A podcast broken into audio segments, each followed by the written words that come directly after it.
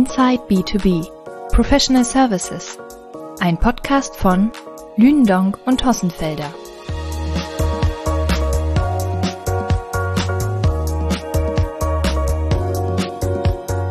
Was versteht man unter Engineering Services? Welche Leistungen werden in diesem Bereich angeboten und wie haben sich die Engineering Service Anbieter im vergangenen Geschäftsjahr entwickelt?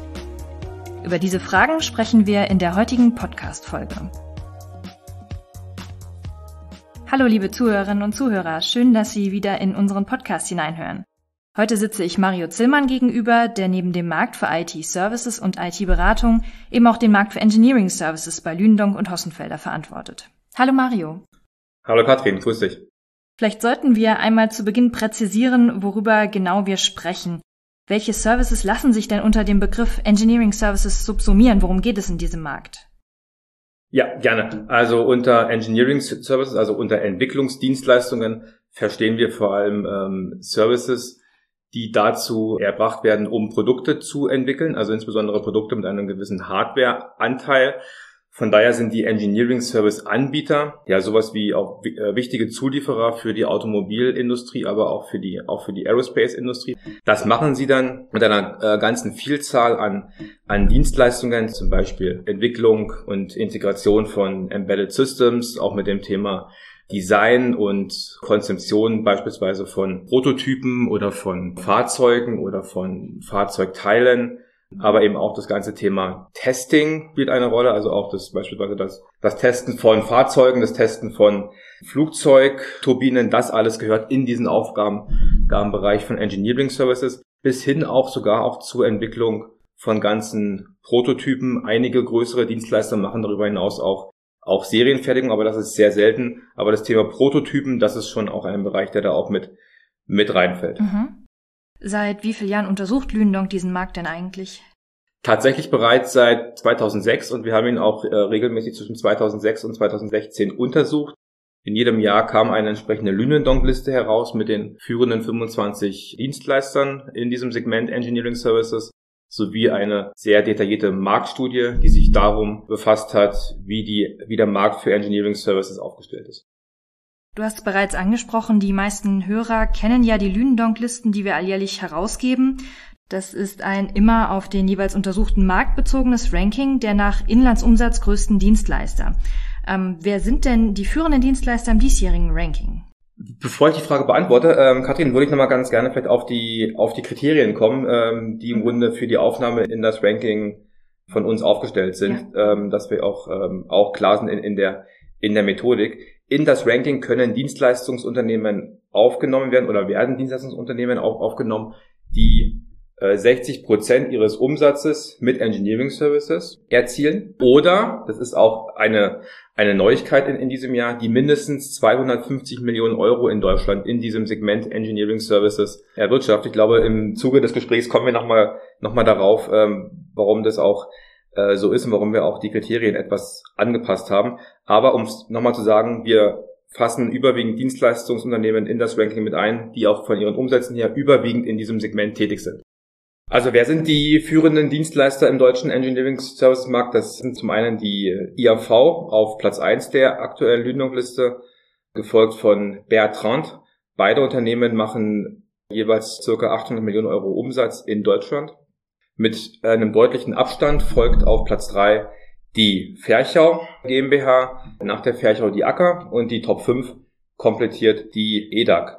Was ich eben schon angesprochen habe, auch das Thema, ähm, dass wir die Kriterien insofern angepasst haben, dass Dienstleistungsunternehmen, die mehr als 250 Millionen Euro Umsatz in diesem Marktsegment machen, das hat dazu geführt, dass die Engineering Sparte von Capgemini, Capgemini Engineering in diesem Jahr neu aufgenommen wurde in das Ranking. Das hängt vor allem damit zusammen, dass Capgemini Anfang 2020 die Übernahme von Altron ähm, vollständig abgeschlossen hat und damit eben Capgemini auch zu einem führenden Anbieter von Engineering Services geworden ist.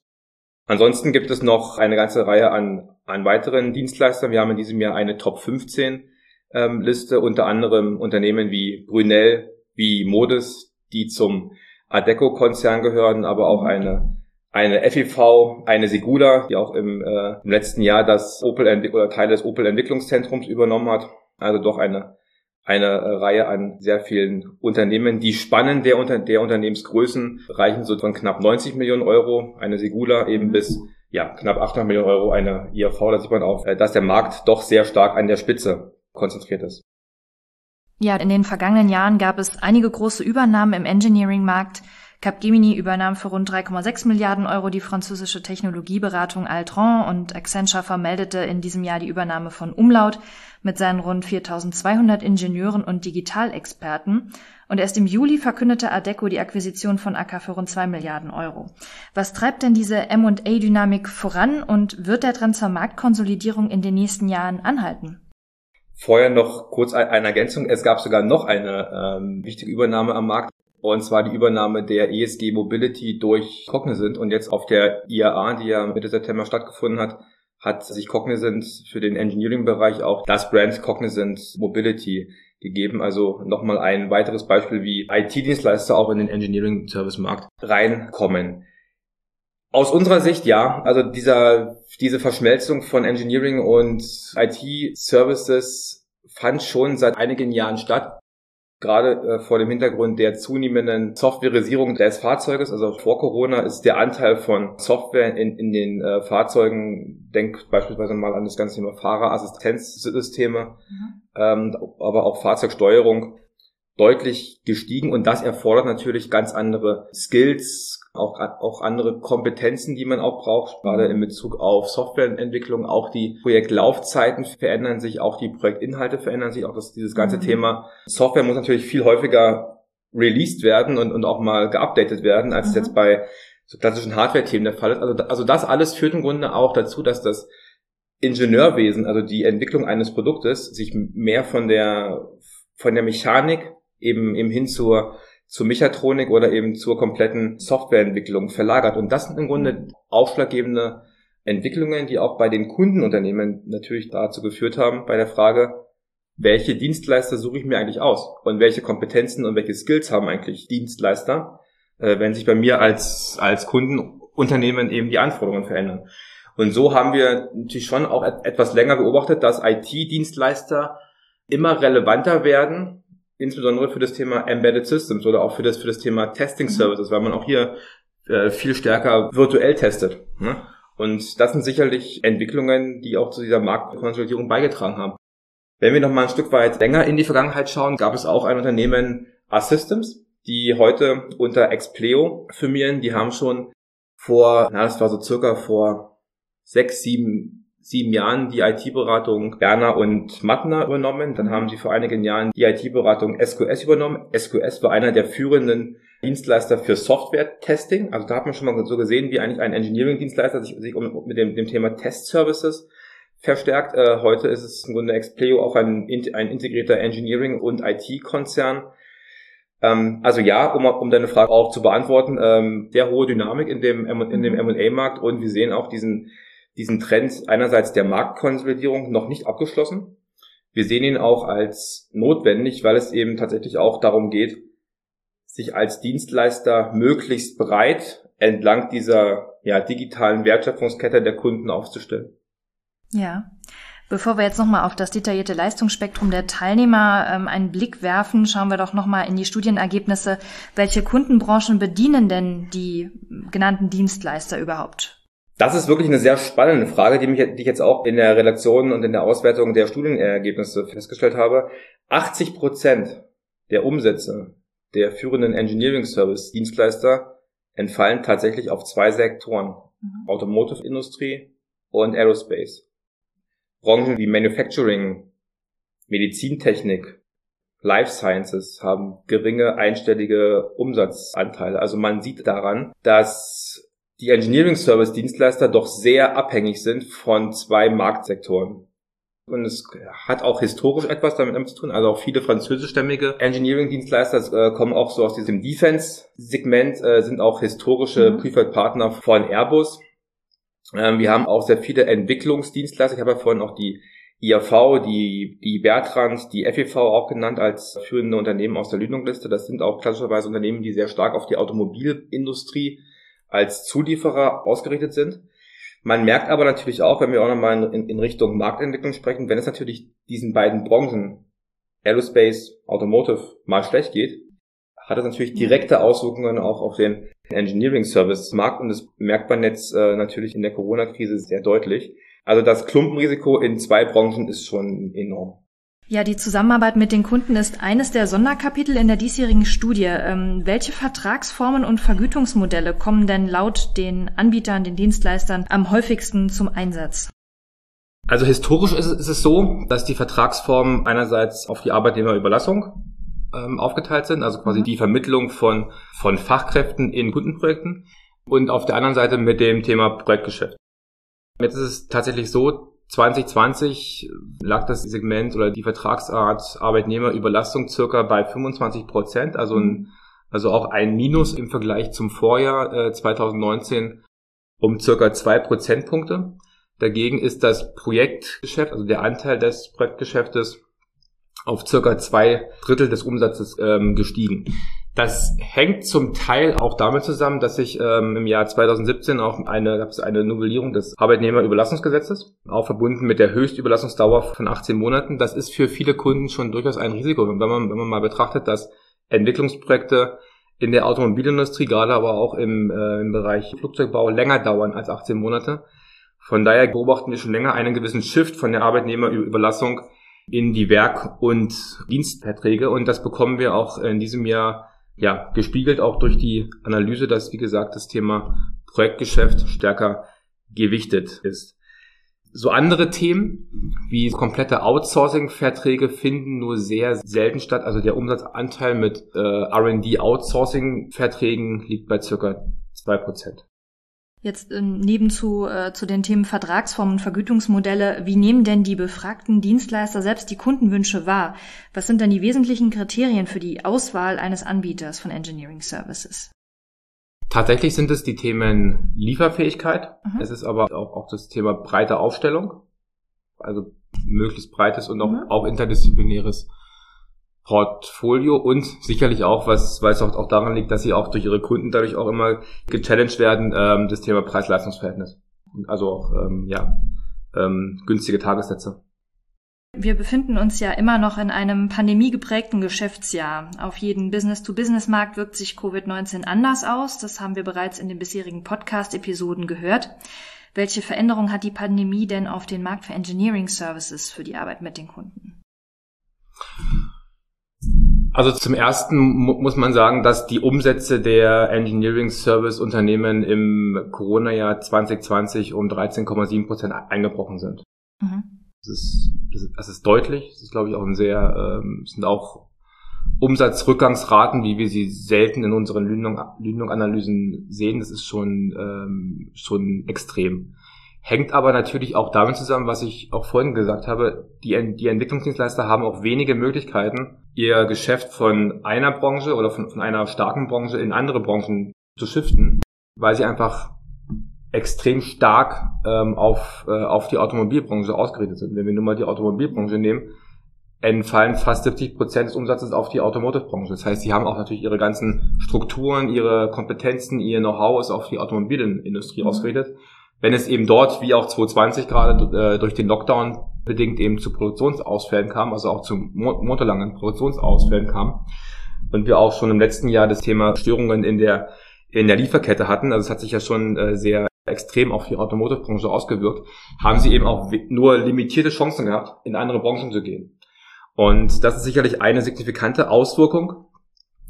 Ähm, man muss aber, aber sagen, dass sie das relativ okay gemeistert haben. Wir hatten, also, also es haben auch fast alle Engineering Service Dienstleister haben auch die das Instrument der Kurzarbeit in Anspruch genommen, also circa für ein Drittel der Belegschaft. Das hatte dann wieder, wiederum zur Folge, dass sie nicht in dem Maße Personal abbauen mussten, wie sie Umsatz verloren haben. Also die, die Personalabbauquote lag bei durchschnittlich sieben Prozent. Ja. Eine weitere Veränderung war doch sicherlich auch das Thema Remote Working. Ja, klar. Absolut. Also ein Großteil der Projekte wurde, wurde im letzten Jahr remote umgesetzt, in, in jedem Fall. Wir haben es auch im, im Bereich Vertrieb gesehen. Auch dort ist nahezu der komplette Umsatz des letzten Jahres über Remote gelaufen. In, interessanterweise äh, haben auch die Dienstleister geantwortet, dass in diesem Jahr, also 2021, der Anteil von Remote Sales zu klassischem Sales bei circa 50 äh, zu 50 Prozent liegt. Ähm, also auch in einer Zeit wo dann, oder in einem Jahr, wo dann der, der Lockdown wieder zu Ende war, bleibt man doch bei dem Thema Remote-Vertrieb, weil man auch, auch gemerkt hat, es läuft gut, er spielt sich ein und man muss natürlich auch sagen, es hat, es hat eben auch gewisse Einflüsse auf das Unternehmensergebnis. Wenn natürlich weniger Dienstreisen gemacht werden, ist es natürlich auch für eine ja doch, doch für eine äh, Branche, die ja schon sehr auf die Kosten schauen muss, wie die, wie die Engineering Service Branche, auch durchaus wichtig und auch, auch interessant, Reisekosten zu sparen. Und das ist sicherlich auch eine Entwicklung, die auch so, die auch so bleiben wird. Zum anderen hat man, glaube ich, auch gemerkt, das merken wir, äh, das stellen wir auch so aus Gesprächen mit, mit Dienstleistern fest und auch mit Kunden, dass die Projektqualität, nachdem man sich nun auf das Thema Remote auch eingespielt hat, nicht viel schlechter ist, als äh, wenn man beim, beim Kunden vor Ort ist. Also das ist, ähm, denke ich, schon etwas, was auch ähm, ja, geblieben ist. Ja. Werfen wir doch mal einen Blick in die Zukunft. Ähm, du beschäftigst dich ja nicht nur in der Studienphase mit den Anbietern von Engineering Services. Zu deiner täglichen Arbeit gehört ja auch der regelmäßige Austausch und die konstante Beobachtung, um Trends frühzeitig erkennen zu können. Wie nimmst du denn die aktuelle Stimmung im Markt wahr, also seitens der Anbieter? Ich nehme die Stimmung in der Branche tatsächlich als positiv wahr, auch wenn sie natürlich aus einem gewissen äh, Tal kommen. Ähm, 2020, wie gesagt, ein Jahr mit ja schon rekordverdächtigen Umsatzeinbrüchen. Wenn wir uns aber auch mal einen Blick auf die Prognosen werfen, die die, die Engineering Service Dienstleister für das laufende Jahr 2021 und auch für 2022 abgegeben haben, sind wir wieder bei zweistelligen Wachstumsraten. Das hängt, hängt natürlich auch damit zusammen, dass 2020 viele Kunden ihre R&D-Projekte, auch Entwicklungsprojekte gestoppt haben. Also nicht beendet haben, sondern eben gestoppt und verschoben. Das muss natürlich alles auch nachgeholt werden. Also der Backlog ist, ist natürlich schon da. Und gerade im Bereich der Fahrzeugentwicklung und aber vor allem auch in der Entwicklung von, von Software, von, von digitalen Lösungen ist in, allein in der Automobilindustrie enorm viel zu tun. Große Herausforderung. Wir haben das Thema Wandel zur Elektromobilität oder auch zu anderen ähm, alternativen Antrieben. Wir haben das Thema Mobilitätskonzepte, also wie bindet sich auch das Fahrzeug in die persönlichen Lebenswelten ein. Wir haben auch das Thema User, User Experience, was immer wichtiger wird. Also ähm, wie integriere ich eigentlich mein, meine Mobile Devices mittlerweile als ein als extrem oder mittlerweile schon als das der wichtigste Bestandteil ne, eines ähm, eines Menschen dann auch äh, seamless auch in das Auto rein. Ne? Also wenn wir hier über über Infotainment-Systeme denken, wenn wir über auch über digitale Angebote im Fahrzeug denken, ne? äh, sind wir sehr, sehr schnell bei der, bei der User Experience. Da stellen wir schon fest, dass dort auch in der Automobilbranche sehr viel Bewegung ist, dass man im Grunde von der reinen Fokussierung auf die Motorleistung ne, auch mehr in Richtung äh, dahingehend kommt, was kann ich eigentlich an Kundenerlebnis tatsächlich auch schaffen und wie kann ich mich auch mit einem hohen Kundenerlebnis auch differenzieren. Und das sind alles Themen, die durch, äh, die durch sehr stark durch Software umgesetzt werden und auch mhm. gelöst werden. Und aus dem Grund ist natürlich die Stimmung generell im Markt gut. Auf der anderen Seite stellen wir natürlich auch fest, dass auch so jenseits dieser Branchen Automotive und äh, Aerospace und Defense, was jetzt nochmal die, so die klassischen Kundenbranchen sind, ähm, sehr viel Nachfrage aus dem Medizinsektor kommt. Denk mal allein so an, an die an die Vernetzung von Medizingeräten, dass Daten besser ausgetauscht werden. Das ganze Thema rund um IoT ist doch etwas, was die Life Science Branche oder auch die Energiebranche sehr stark beschäftigt, wenn es darum geht, beispielsweise Turbinen oder Windkraftanlagen mit Sensoren zu bestücken, diese, die, diese Daten dann auszuwerten. Und gerade im Engineering von solchen Windkraftanlagen oder, oder medizintechnischen Produkten kommt es eben wiederum auf das Thema Embedded Systems an, also wo auch die Entwicklungsdienstleister natürlich aus ihrer Automotive- und Aerospace-Erfahrung äh, sehr hohe Kompetenz haben. Die wissen schon, wie sie im Grunde Hard- und Softwareprodukte entwickeln. Also da sehen wir definitiv einen Shift in Richtung andere Branchen. Von daher ähm, sehe ich die Stimmung im Markt doch relativ gut. Gibt es auch Hemmnisse, die diese Zukunftsperspektiven in irgendeiner Weise einschränken?